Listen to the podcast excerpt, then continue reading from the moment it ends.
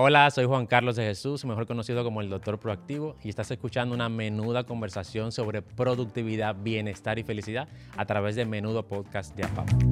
Muchas gracias Juan Carlos por acompañarnos en este menudo podcast para hablar hoy sobre las rutinas y cómo éstas inciden en nuestro bienestar, cómo podemos abiertos al cambio mantener nuestras propias rutinas. No, gracias a ustedes por la invitación y la oportunidad de aportar a través de la comunidad. Será una conversación interesantísima, estoy segura. que así sea. Actualmente, ¿qué hace una persona productiva y qué tanto ha cambiado esa definición a través de los años? La productividad viene de la época de la industrialización y se entendía por productivo tiempo y número. Era en la época en que las personas ponchaban una tarjeta y le pagaban por una cierta cantidad de horas o un insumo como resultado. Eh, piezas puestas, eh, cargadas, almacenadas. En el tipo de vida que llevamos ahora, la productividad se enfocó mucho más al resultado personal o al resultado eh, estratégico operativo de la empresa, no necesariamente a la operativización. Entonces, productividad ahora es hacer algo que me acerque al resultado que yo realmente deseo. Y eso no necesariamente está amarrado a un número de horas o número de acciones. Tú puedes tener un número grande de horas sin haber alcanzado el resultado y un número grande de acciones y no acercarte a ese resultado que deseas. Entonces ha cambiado mucho la definición. Me encanta ese enfoque de productividad enfocado en resultados. Y justamente en una entrevista que tuviste reciente, eh, hablabas de que mientras sobre el crecimiento personal se ha dicho mucho, hay algunas mentiras en las que ya estamos acostumbrados y quedamos por hecho, como por ejemplo, tienes que levantarte a las 4 o a las 5 de la mañana para ser productivo y las personas que tal vez no son personas mañaneras, pues dicen, no lo voy a poder lograr. O que un hábito se construye en 21 días, conceptos a los que estamos acostumbrados y lo damos por hecho. ¿A qué te refieres cuando dices que no, que las cosas no son necesariamente así? El tema de levantarnos a una hora específica y decir que porque tú te levantes a esa hora vas a ser más exitoso o feliz, es erróneo, porque cada ser humano tiene un norte completamente distinto y circunstancias distintas. Entonces, no necesariamente todo el mundo puede levantarse temprano por el tipo de vida, trabajo, familia o país donde viva. Lo que sí está claro es que lo que tú haces al despertar ayuda mucho a tu productividad, a tu bienestar y a todo lo que tú deseas formar como vida. Entonces, ¿cómo podemos crear esos marcos, esas estructuras que se adapten a nuestra rutina cuando no necesariamente debemos guiarnos por un parámetro específico? Claro, eh, lo primero es la claridad. Eh, tanto empresarial como personal, si tú no tienes claro el norte, ya llegaste. Eh, cualquier cosa que haga es suficiente, porque no hay un camino trazado. En el tema de las personas, no nos acostumbramos a mirarnos hacia adentro y antes de yo tomar una agenda, una libreta, una cartulina y trazarme metas en enero, yo debo hacer una introspección sincera, empática y autocrítica donde yo diga cómo me siento con el ser humano que soy ahora, cómo me siento con lo que recibo en las distintas áreas de mi vida y si yo quiero algo distinto a eso. Si yo quiero algo distinto, si lo quiero, entonces eso es una meta, es un resultado que no tengo que deseo alcanzar. Entonces, cuando tú tienes claridad de qué quieres, entonces acomodas tus hábitos, tus rutinas y tu organización a acercarte a ese tipo de vida.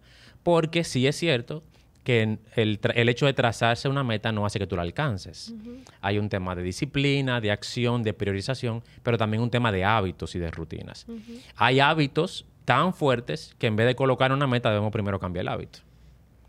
Y eso pocas veces lo hacemos. Y cuando hablamos hábito no hablamos de leer y levantarnos temprano, hablamos hasta inclusive de la forma de pensar, cómo reaccionamos ante ciertas cosas, cosas que ya aprendimos en infancia y eso se queda ya grabado en el inconsciente y eh, no permite que tú avances ese nuevo resultado. Entonces, para tú crear estructuras y hábitos adaptados a ti y al tipo de vida que deseas, tienes que haber hecho un ejercicio de claridad previo.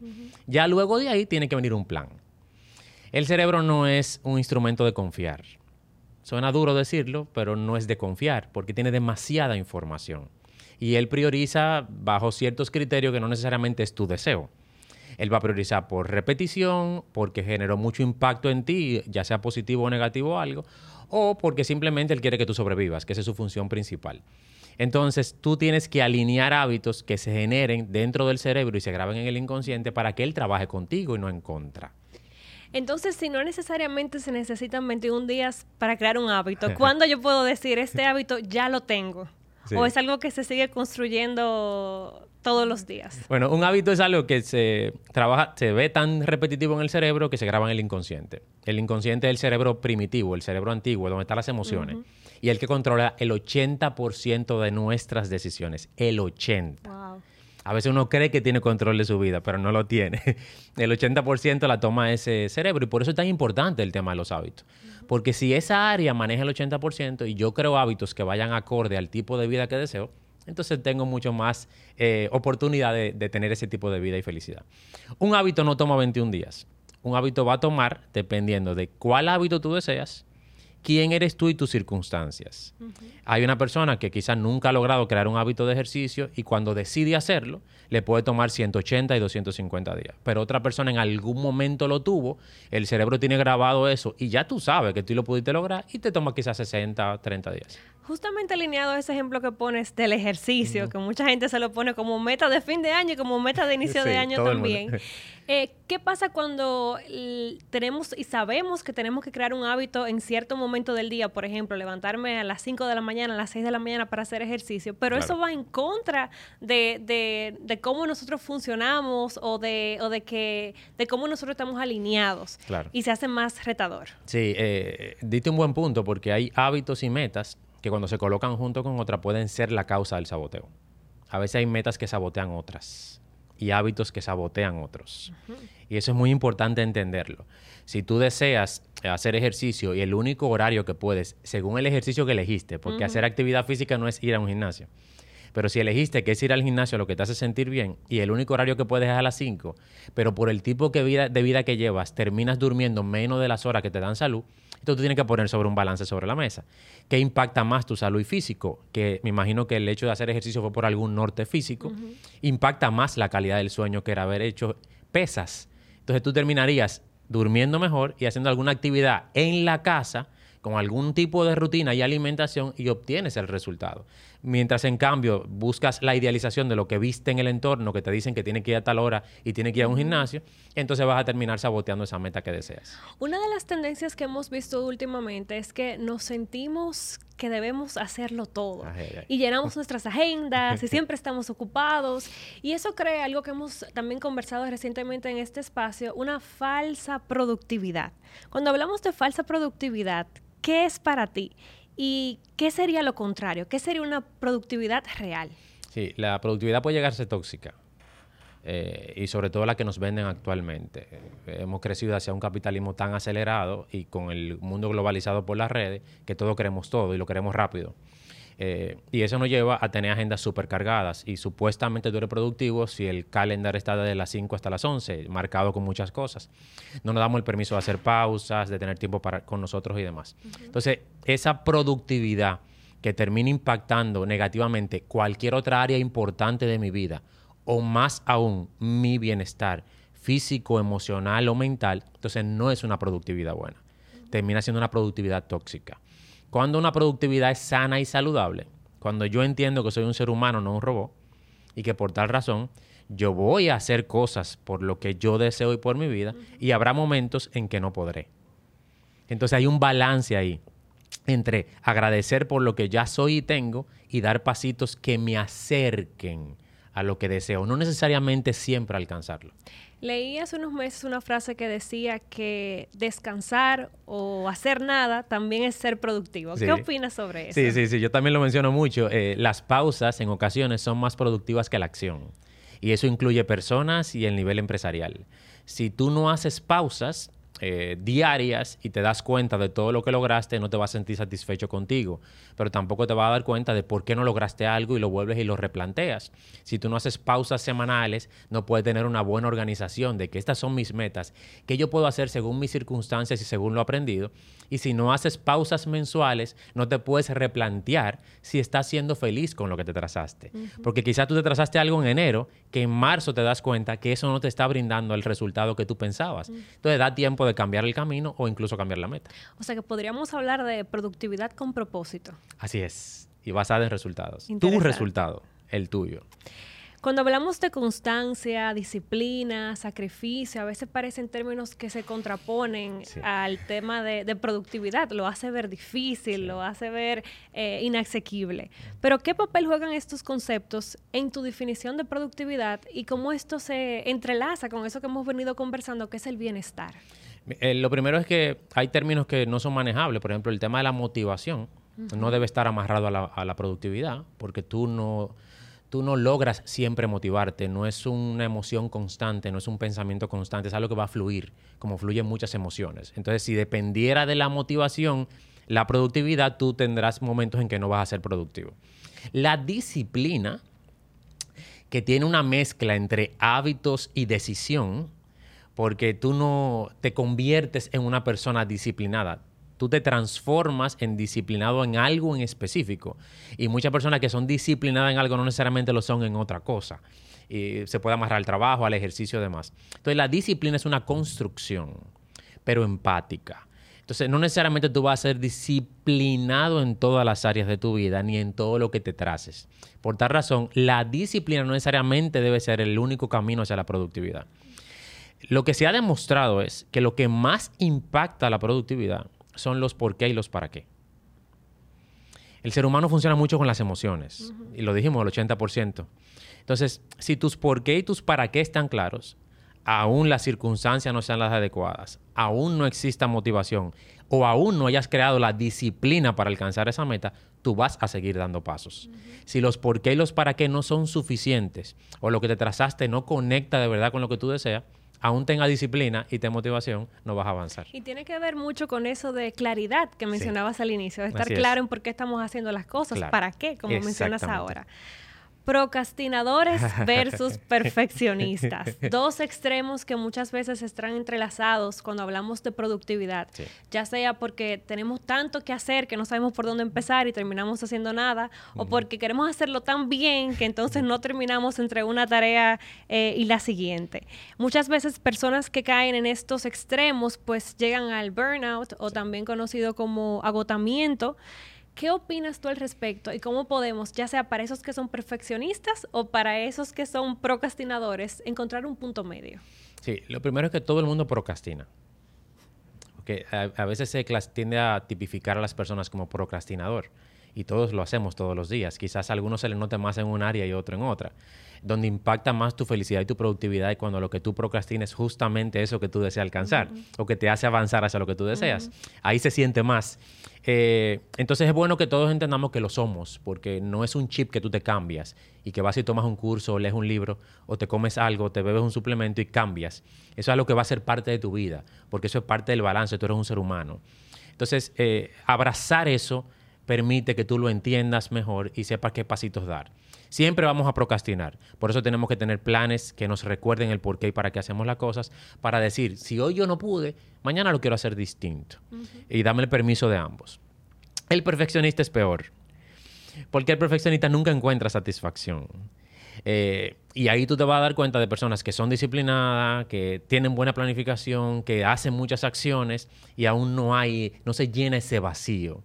Entonces ahí sí eh, hay que descubrir qué hay detrás de ese perfeccionismo. Puede haber eh, algún tipo de cosas que estemos cubriendo con, con querer ser perfectos. Hay temas de salud mental, hay temas de traumas, hay temas de inconformidades. Entonces ahí ya la, conversación es un poquito más profunda, eh, pero sí trata de que entienda el, ser humano que la única manera de nosotros ser felices la única manera de ser felices es fluir entre el yo soy y qué quiero, entre el ya tengo y el que deseo. Porque eh, al final de la vida, la vida es un va y ven. Eh, lo que tú eres ahora no necesariamente va a ser mañana. Lo que tú deseas en este momento no es lo que va a desear en el 2023. Entonces va a ser muy difícil que tú alcances un nivel óptimo de productividad y va a ser muy difícil que tú en algún momento sea perfecto, porque eso no existe. Entonces ahí e, es un juego de percepción y, y, de decisión. Y por eso tú ves personas que pueden ser muy felices y sentirse productivos con lo que nosotros pudiéramos llamar como poco. alguien en un pueblecito cultivando una tierra, bebiéndose un café y siendo feliz, satisfecho, y alguien con dos trabajos y un emprendimiento y no sintiéndose feliz. Hablas de la felicidad dentro de este tema de productividad, que parecería que, tiene que ver una cosa con la otra. Pero podríamos decir entonces que las personas más felices son más productivas o viceversa, ¿o qué opinas? Si amarramos en la definición como hacer algo que te acerque al resultado que tú deseas, sí porque se supone que todo lo que tú quieres en las distintas áreas de tu vida, aun sean áreas que parecen diferentes, es llevarte a un tipo de vida. Tú eliges una profesión y un trabajo para que te acerque a un tipo de vida. Tú te casas, tienes hijos porque deseas que eso te acerque a un tipo de vida. Entonces sí, la productividad está amarrada hacia un resultado que deseo y obtener ese resultado que deseo me brinda felicidad y satisfacción. Uno de los pilares fundamentales de nuestra salud, que por ende incide en la productividad y que lo mencionábamos reciente en la conversación, es el sueño.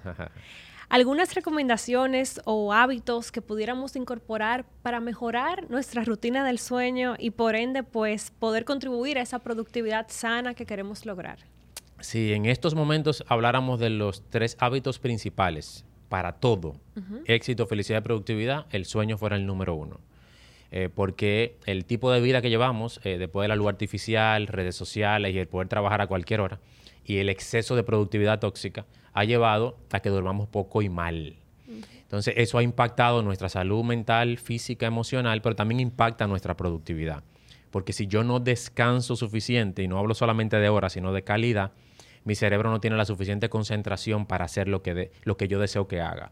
Si yo no descanso suficiente, esos neurotransmisores no se ajustan y yo no tengo la energía suficiente para ser productivo a lo que me tracé. Entonces, principales recomendaciones. Debemos dormir por lo menos 7 o 8 horas. Eso no está en juego.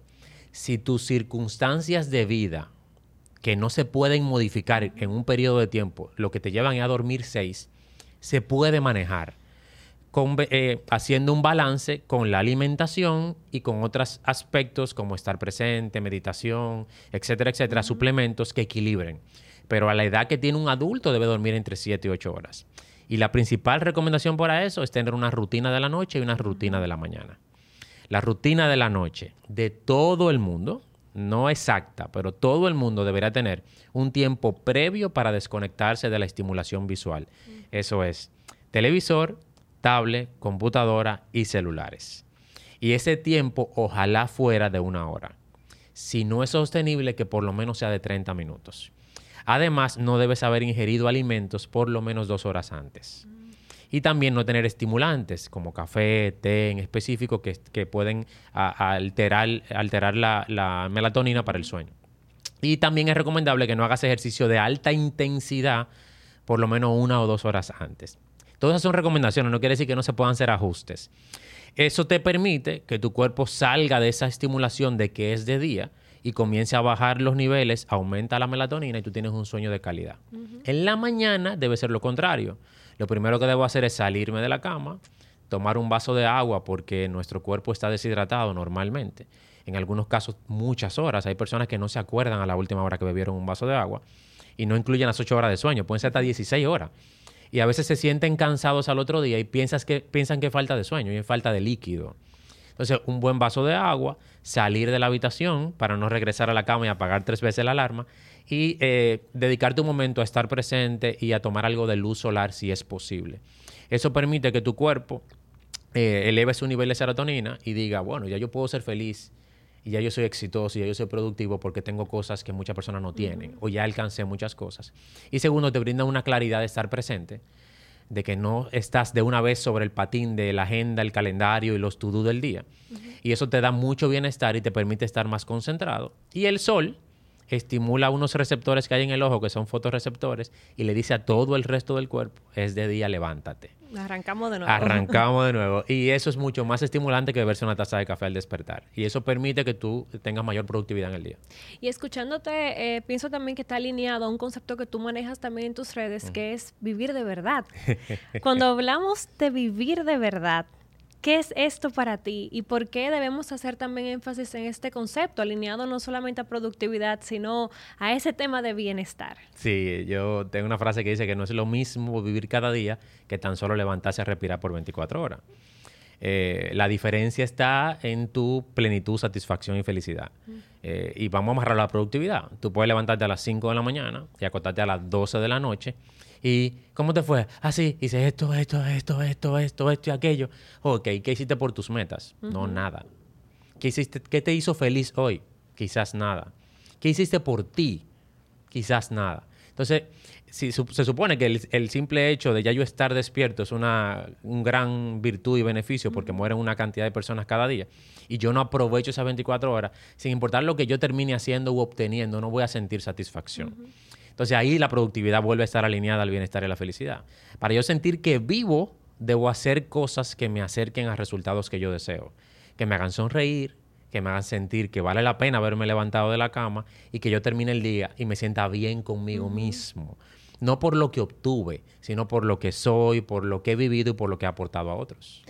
Al inicio hablábamos sobre metas y cómo a veces esta está alineada a los hábitos, una depende de la otra o viceversa. Para el 2023, a la hora de sentarnos y establecer metas y realmente estar enfocados en el proceso, pero también en esos resultados, ¿qué recomendarías?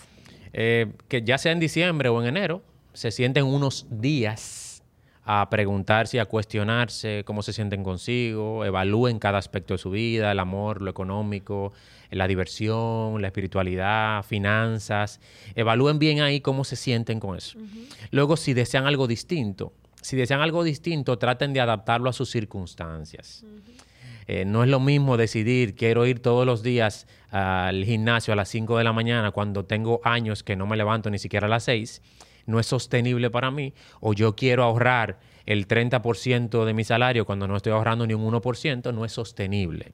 Entonces, adapta ese sueño a una realidad. No quiere decir que sea conformista, sí tiene que empujarte a más, pero que sea sostenible según tus circunstancias. Luego que eso esté redactado, tienes que escribirlo en un sitio que conecte contigo y que te lo recuerde. Porque tú no haces nada con tener una libreta que se quede en la gaveta de la casa o en una cartulina que se queda pegada hasta la noche. Tiene que estar en un sitio que tú tengas contacto con él, ya sea escrito, digital, visual, lo que conecte contigo, con lo que más te guste. Y que eso te recuerde todo el día qué es lo que realmente importa. Y por último, busquen ayuda. Eh, ayuda de todo tipo, de familia, de personas que ya hayan recorrido ese camino que tú deseas alcanzar si hay temas interiores, buscar un profesional de la salud mental. Permitámonos aceptar que no sabemos todo y que no lo podemos todo y buscar ayuda. Limpiar los ambientes, eso es muy importante, lo que veo, lo que escucho y lo que me rodea. Eso quiere decir que esas cosas que yo tengo en las redes sociales, lo que yo escucho y las personas que yo le conto todo deben estar alineados a mis valores, estándares y metas, porque si no van a terminar saboteando la meta. Entonces, como eso lo voy a tener muy repetitivo, va a grabarse y va a terminar haciendo que yo tome decisiones contrarias a la meta que elegí. Entonces, limpiar esos ambientes y alinearlos va a permitir que tú sigas avanzando y hagan sus pausas. Por lo menos una vez al mes, analicen lo transitado, apláudanse por lo vivido y luego vean qué yo puedo hacer distinto para seguir acercándome al tipo de vida que deseo. Bueno, pues como estamos en Menudo Podcast, Juan Carlos, yo te voy a menudear algunas palabras y yo quiero que tú me digas lo primero que te venga a la mente, ¿de acuerdo? Está bien. Pues arrancamos. Bienestar. Uh, el norte de cada ser humano. Rutinas. Lo que te permite crear estructura para ser productivo. Metas. Un norte que te da motivación y que te hace avanzar, pero que no debe ser la apuesta a la felicidad. Felicidad. Wow, no debería haber vida sin felicidad. Abundancia. Algo relacionado a cómo tú te sientes con lo que ya tienes y eres y lo que puedes aportar a otros. Bueno, pues muchísimas gracias Juan Carlos por acompañarnos en este espacio, por recordarnos la importancia de ese por qué y para qué a la hora no solamente de ser productivos, sino de alinear esa productividad con nuestro bienestar. Así es, para mí un placer. Gracias.